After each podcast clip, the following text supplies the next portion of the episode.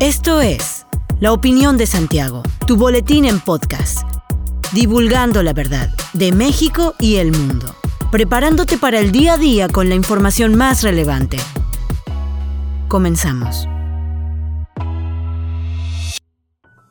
Buen día, bienvenido a la opinión de Santiago, una dosis breve de información para arrancar el día con lo más relevante a nivel nacional e internacional. La noche del domingo, diputados de oposición rechazaron la reforma energética del presidente Andrés Manuel López Obrador. Se trata de la primera vez que se da marcha atrás a una iniciativa respaldada por Morena y sus aliados. Las bancadas del PRI, PAN, PRD y MC evitaron que el grupo mayoritario alcanzara los 333 votos necesarios para avalarla y amagaron combatear las otras reformas constitucionales que anunció el Ejecutivo si continúan con esa actitud soberbia. La propuesta fue desechada por 275 a favor, pero 223 votos en contra. El aún priista Carlos Miguel Aiza sufragó a favor, mientras que el diputado del Partido Verde, Andrés Pintos Caballero, lo hizo en contra. Además, hubo una ausencia de la perredista Laura Fernández, quien pidió licencia para competir por la gubernatura de Quintana Roo y no cuenta con suplente. El dictamen rechazado proponía reformar los artículos 25, 27 y 28 de la Constitución. Entre otras cosas, establecía convertir a la Comisión Federal de Electricidad en un organismo del Estado con personalidad jurídica y patrimonio propio y le permitía generar al menos 54% de la energía, mientras que limitaba al sector privado a generar hasta 46%. También ordenaba que el litio fuese propiedad del Estado y prohibía su explotación a empresas privadas. Tras más de 12 horas de debate y el rechazo de la iniciativa presidencial, se citó a sesión para este mismo lunes, donde se prevé subir una nueva iniciativa del Ejecutivo para nacionalizar el litio, misma que se subiría al Pleno como de urgente resolución para ser votada ese mismo lunes.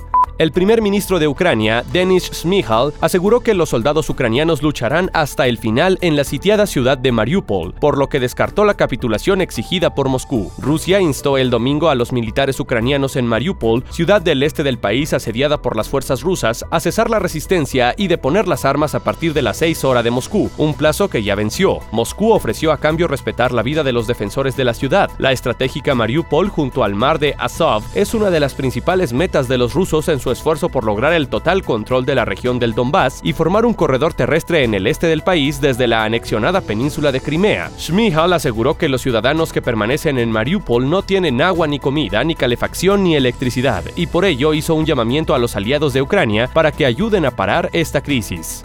Una fuga de químicos registrada en la zona industrial de Querétaro provocó el cierre preventivo de vialidades para evitar exponer a la población a un eventual riesgo. De acuerdo con la Coordinación de Protección Civil Municipal, de manera preventiva se realizó el cierre vial sobre carriles laterales y centrales de la Avenida 5 de Febrero a la altura de la colonia Felipe Carrillo Puerto. En el sitio se atendió un reporte de aparente fuga de sustancias químicas en establecimiento industrial, del que se realizó la verificación a empresas aledañas, sin existir algún riesgo. Tras casi una hora se realizó la apertura de carriles centrales, descartando riesgo a la población. En el sitio permaneció personal de la Coordinación Estatal de Protección Civil, Bomberos Querétaro, Secretaría de Seguridad Pública Municipal, Centro Regulador de Urgencias Médicas, entre otras instancias, a fin de determinar el origen de la emergencia. El vocero organizacional Eric Ventura manifestó que aunque las cifras de COVID-19 en el estado van a la baja, no significa que podamos relajar nuestras medidas de prevención, por lo que no hay riesgo cero. El funcionario pidió ver el ejemplo de países donde tras imponer severas restricciones contra la pandemia, fueron retiradas de golpe, lo que ocasionó nuevas oleadas de la enfermedad. Puntualizó que en Querétaro el comité técnico ha recomendado que el tránsito hacia un escenario más flexible debe ser cauto, paulatino y medido. A quienes aprovechan esta temporada para visitar alguno de los destinos turísticos de nuestro país en el marco de las vacaciones por Semana Santa, recomendó hacerlo con todas las medidas de prevención y en caso de presentar síntomas de enfermedad respiratoria, cancelar o posponer su salida en tanto una prueba descarte la presencia de COVID-19. Recordó que para una mayor tranquilidad se debe acceder al cuadro completo de vacunas y al refuerzo.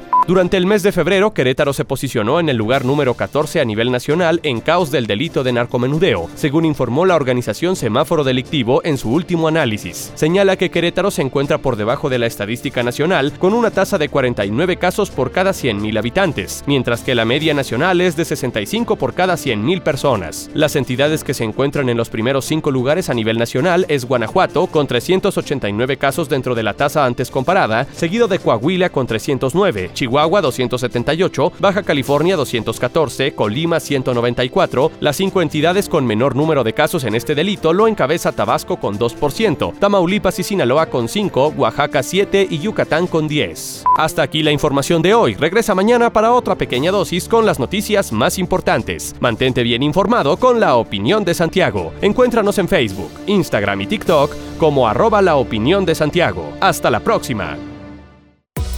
La opinión de Santiago. Comprometidos con la verdad.